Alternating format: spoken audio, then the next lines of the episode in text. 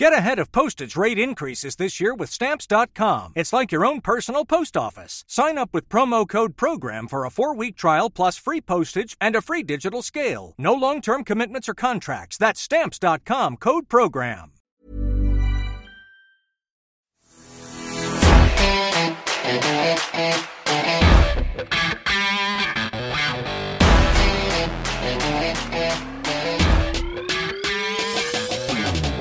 Otra pobre exhibición ofensiva, sumado a la lesión de TJ Watt, agravan el panorama para Pittsburgh Steelers.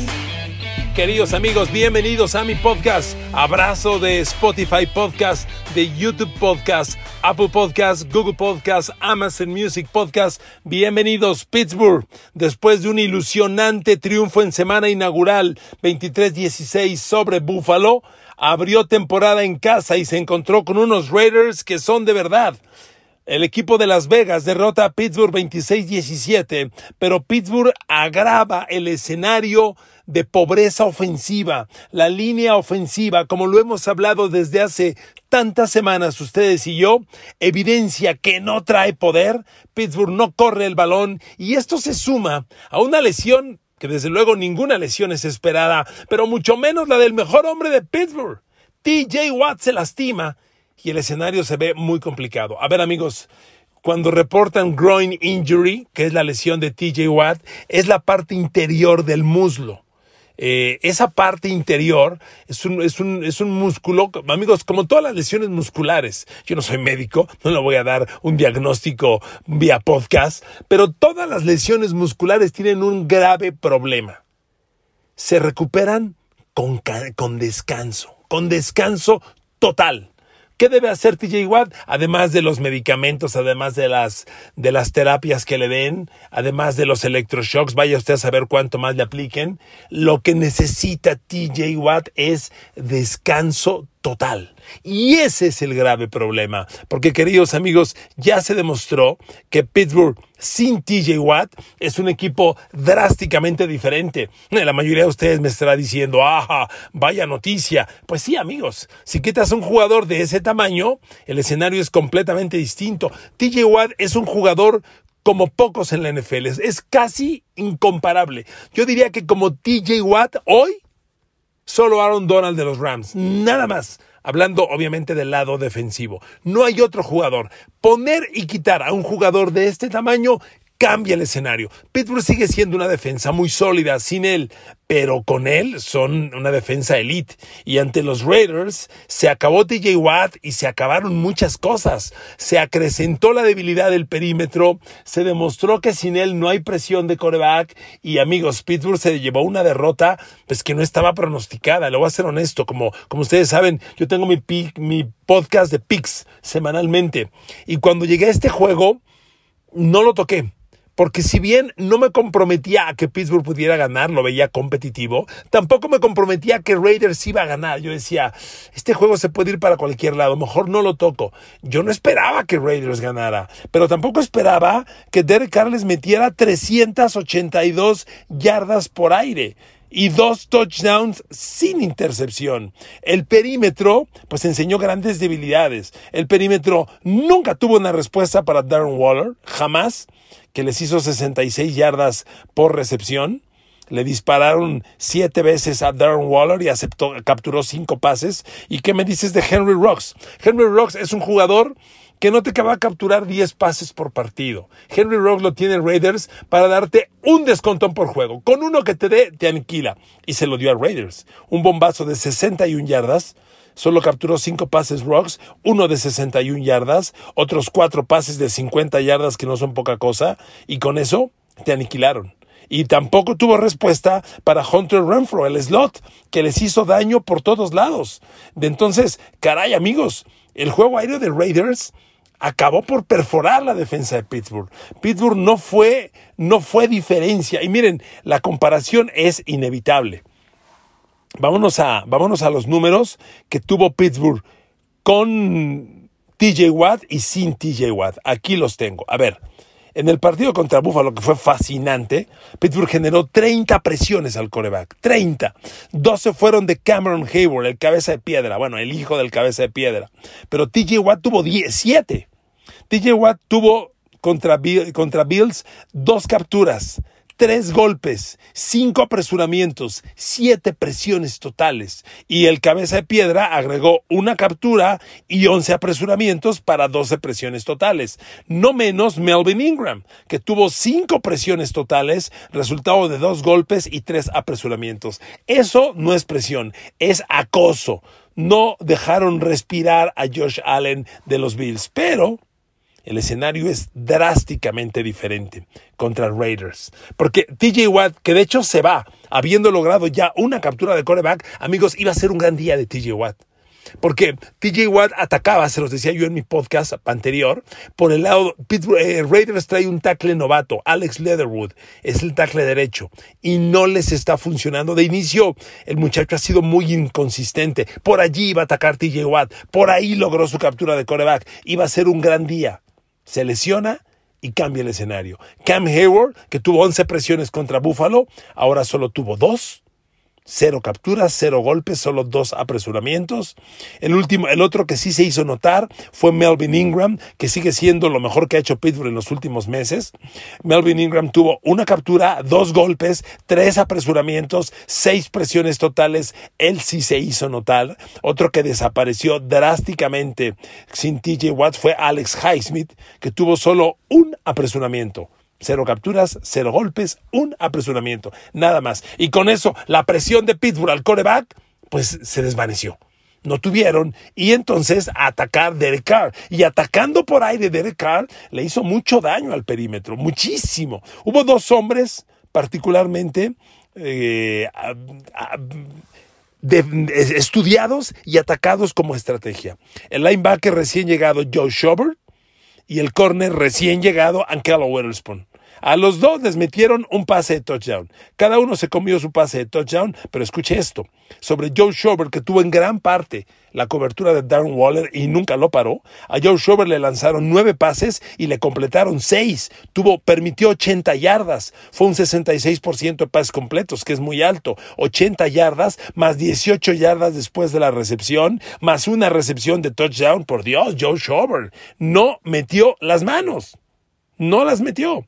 Y a Callow Witherspoon le metieron, lo metieron un poquito nada más los Steelers. Apenas lo vio Raiders, fue sobre él, pase de touchdown. Ah, fue la jugada profunda de, Henry Rocks. Quiso hacer doble, doble marca Minka Fitzpatrick, pero Minka se fue hacia el lado contrario inicialmente. Leyó tarde, bueno, lo engañó con la mirada Derek Carr y cuando quiso reaccionar en el poste, que fue la trayectoria que corrió Henry Rocks, llegó tarde, tanto él como Ankelo Weatherspoon, y Henry Rocks, que es un velocista natural, ya los había superado ambos. Y entonces por ahí vino el daño. Pero si revisamos, Hubo otros jugadores muy vulnerables. Cameron Sutton, cinco pases lanzados, cinco le completaron. Y, si bien no hay de touchdown, aquí tenemos que concretarnos en una cosa no menos importante. El primero y diez, se los he dicho muchas veces. Los primeros y diez, bueno, pues es la clave para mover este juego. Y Cameron Sutton permite cinco pases de cinco lanzados y permite cuatro primeros y diez. O sea, compadre, ¿de qué se trata la historia, no?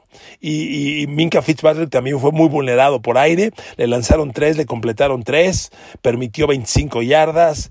Eh, mentira, permitió 47 yardas, otras 25 después de la recepción. No un buen día. Y amigos, pues la defensa de Pittsburgh drásticamente cambia solo con la ausencia de TJ Watt. Y le repito, el tema está en que la lesión de TJ Watt sana con descanso. No tenemos todavía un reporte. Yo le estoy grabando este podcast en martes. Es muy temprano en la semana. Los reportes de, lesionados surgen el miércoles y se les da seguimiento jueves, viernes, sábado. Yo no creo que juegue TJ Watt. Y ahorita les voy a platicar por qué. Porque me quiero ir primero al lado ofensivo, ¿ok? Entonces Pittsburgh se derrumba defensivamente con la ausencia de TJ Watt.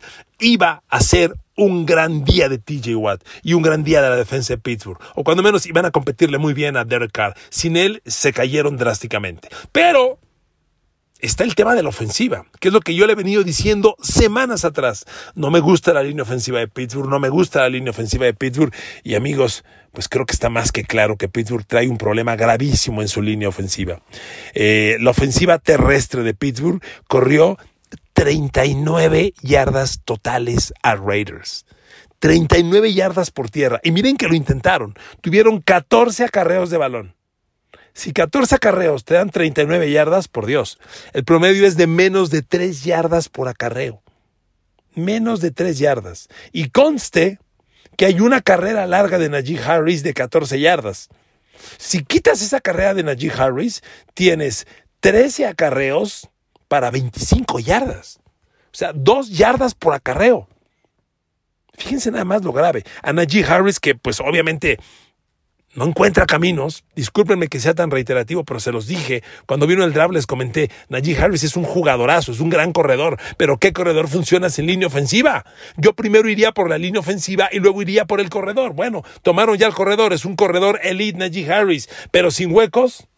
Najee Harris, 10 acarreos, 38 yardas. Le repito, él tuvo, él tuvo un acarreo largo de 14 yardas. Él hizo todo el juego terrestre. Porque fuera de él, Juju Smith Schuster corre una vez, gana 3 yardas. Benny Snell corre 2, tiene yardaje negativo. Chase Claypool corre una, tiene yardaje negativo. Por eso en la suma son 39 yardas y 38 son de Najee Harris. Realmente todo el juego fue terrestre, fue Najee Harris. Y si ves la semana anterior contra Bills, que fueron un poco mejor las cosas, hay un poco mejor sin que necesariamente fueran buenas. Ahí Pittsburgh corrió 21 veces, que no son pocas, y generó 75 yardas, un promedio de 3.6. Najee Harris fue el mejor, otra vez con 16 acarreos para 45 yardas. Amigos, en dos partidos, Najee Harris no ha llegado a las 100 yardas por tierra. Todavía no. Tiene 70 y 83, 83, ¿sí? Entonces, amigos, ¿y esto qué onda? ¿Esto se va a mejorar? Yo lo veo muy difícil.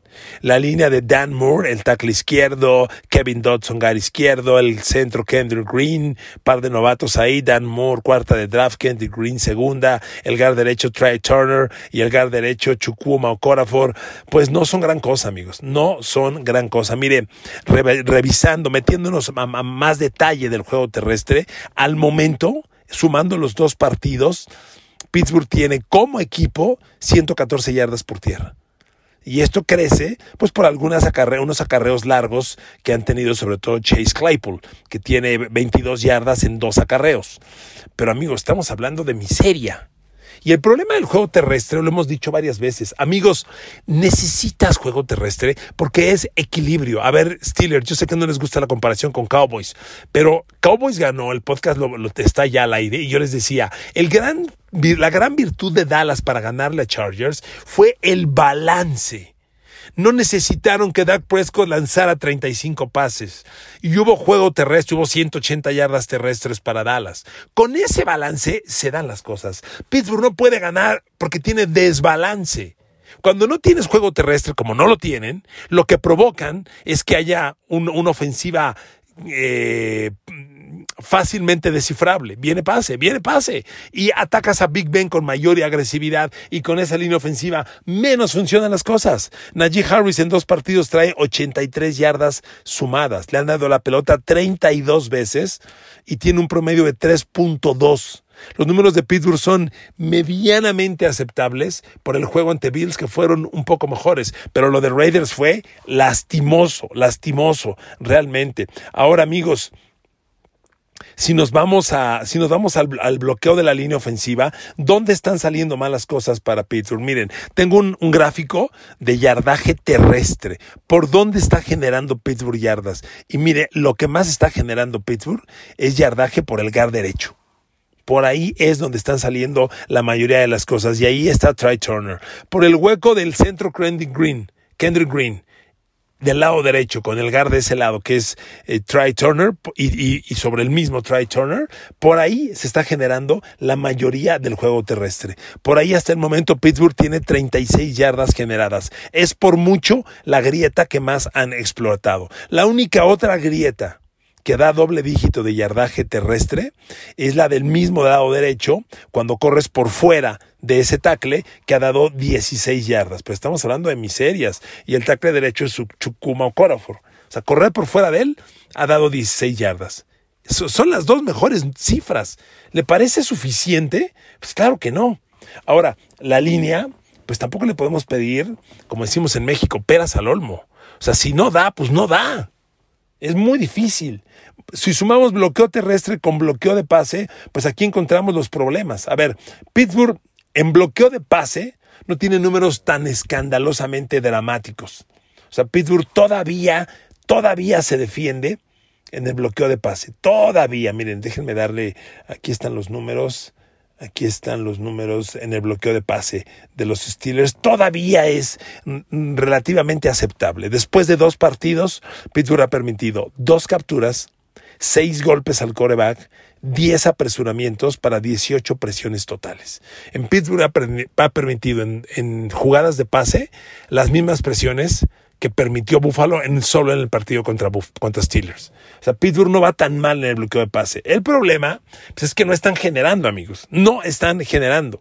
Y, y yo le veo, yo le veo complicaciones para que esto mejore, cuando menos en el corto plazo los equipos son un proceso. A ver, jugadores como, como, como Dan Moore y, el, y el, el, centro Kendrick Green son novatos, están en desarrollo. No son proyectos fallidos, pero los están desarrollando. Vamos a ver cómo funcionan en el progreso de la temporada. Todavía hay mucho por desarrollar, todavía podrían ocurrir muchas cosas, pero como yo veo las cosas al momento, no lucen bien, no, no lucen bien, para nada, para nada. Le decía, han permitido dos capturas, seis golpes, diez apresuramientos, 18 presiones en total. Las, las capturas las han permitido Kevin Dodson, una de ellas, y Dan Moore, la otra. El liniero ofensivo que más golpes al coreback ha permitido es Chukumo Corafor, que ha permitido cuatro, aunque no ha permitido capturas, sí tiene cuatro golpes aceptados, o Corafor. Y ahí las cosas. A ver, ¿qué sigue? Pues lo que sigue es Cincinnati. Miren amigos, la NFL es una liga que no tiene, no tiene juegos fáciles. Y el tema con Pittsburgh es que viene Cincinnati y luego viene una liga de juegos muy delicados. Viene Green Bay, que, que, es un equipo peligroso. Ya vieron lo que Green Bay le hizo a Detroit el pasado lunes por la noche. O sea, a Pittsburgh digamos que Cincinnati es el último juego manejable. Y estoy seguro de lo que ustedes están pensando, fanáticos Steelers, Steeler Nation. Cincinnati les ganó el año pasado. Y les ganó sin Joe Burrow. Todos los juegos divisionales son más parejos de lo que la gente cree. Por consecuencia, híjole, no va a estar fácil este partido. Nunca es un partido fácil. Miren, Cincinnati es un equipo que está compitiendo. Cincinnati, al igual que Pittsburgh, va 1-1 le ganó a Minnesota, que es un buen equipo. Le ganó 27-24, apretado, pero le ganó. Y fue un gran triunfo. Fue con otro equipo que no es fácil, Chicago en Chicago, y perdió. Pero perdió, perdió compitiendo, 20-17. El pecado que tuvo Cincinnati ante los Bears fue que Joe Burrow, como nunca antes, lanzó tres intercepciones. Eso nunca se le había visto.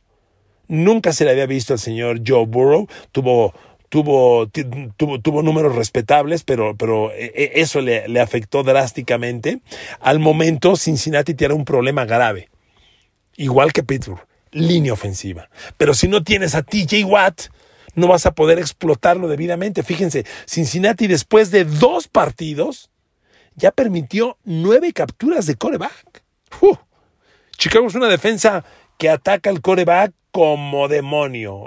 Son, son fieras devoradoras. Khalil Mack, Danny Trevathan, este, Robert Quinn. Son unas salvajes persiguiendo corebacks. Es el momento para Pittsburgh, pero no juega TJ Watt. Perdón, me estoy adelantando. No es oficial que no juegue TJ Watt. Yo creo que no va a jugar. Se los vuelvo a decir, porque la lesión que tiene TJ Watt sana con reposo y reposo total. Y cuando no has reposado, cuando no has sanado totalmente y, la insistes en jugar, en forzar el músculo, se agravan mucho las lesiones. Entonces, lo mejor para TJ Watt es que descanse.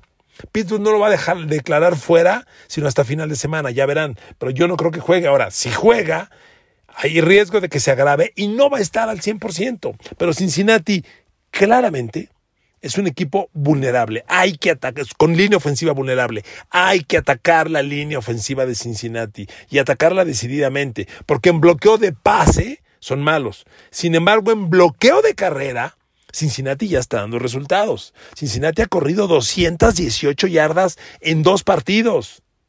Joe Mixon trae casi 200 yardas totales. Él se combina con Samaj Perrin y juntos tienen 220 yardas casi. Amigos, Cincinnati sí trae bloqueo de carrera y sí trae juego terrestre. Entonces, ojo, y Cincinnati trae una combinación de receptores abiertos, particularmente el novato Jamar Chase, que fue compañero colegial de Joe Burrow en Louisiana State. Aquí se reencuentran y están despedazando perímetros. A mí me preocupa mucho esto para Pittsburgh. ¿Quién va a tomar a Jamar Chase? Tiene que ser Joe Hayden. Joe Hayden lo que hace, lo hace muy bien. Lo que entrega Joe Hayden son números excepcionales. Déjeme leerle los números totales de Joe Hayden en lo que va de la temporada permítame regresar a esa página. Mire, contra Raiders, contra Raiders, Joe Hayden. No te encuentro Joe Hayden. No encuentro a Joe Hayden. ¿No jugó? Recuérdeme, ¿no jugó? Pues supongo que no, ¿verdad? Porque no lo encuentro. TJ Watt, Cameron Hayward, Tyson Alualu, Terrell Edmonds, uh, Isaiah Boggs, Highsmith, Spillane, Loderman, Elmer, John, no, no, no, no está Joe Hayden. Pues no jugó, perdóneme me, pasó por alto este dato, discúlpeme. No jugó Joe Hayden. Bueno, pues lo necesitas contra Cincinnati. Y él debe tomar a Jamar Chase, porque ya vio lo que ocurrió con la ausencia de TJ Watt y ahora la ausencia de Joe Hayden sería terrible. Amigos, Cincinnati es un equipo peligroso y Pittsburgh entra a un escenario complicado, porque después de Cincinnati viene Green Bay y viene una lista de partidos delicados, complicados, nada, nada fáciles que van a, que van a poner las cosas realmente en riesgo para, para los Steelers. Necesitan superar esto. Ahora amigos, es septiembre. Tampoco nos volvamos locos. Queda mucho por desarrollar en la temporada, mucho por desarrollar de los jugadores. Muchas cosas pueden moverse para arriba o para abajo. Calma y nos amanecemos. Hoy entra una especie de crisis para Pittsburgh por la lesión de TJ Watt y porque la línea ofensiva evidencia esa debilidad que ya habíamos anticipado. Pero hay tiempo y momentos para corregir. Vamos a ver dónde está Mike Tomlin y cuáles son sus capacidades, tanto con Keith Butler, coordinador defensivo, como con Matt Canada, el nuevo coordinador ofensivo. Yo por lo pronto les mando un beso y un abrazo a todos y a todas. Gracias por escucharme. Nunca se quiten el cubrebocas. Los quiero mucho y nos escuchamos pronto.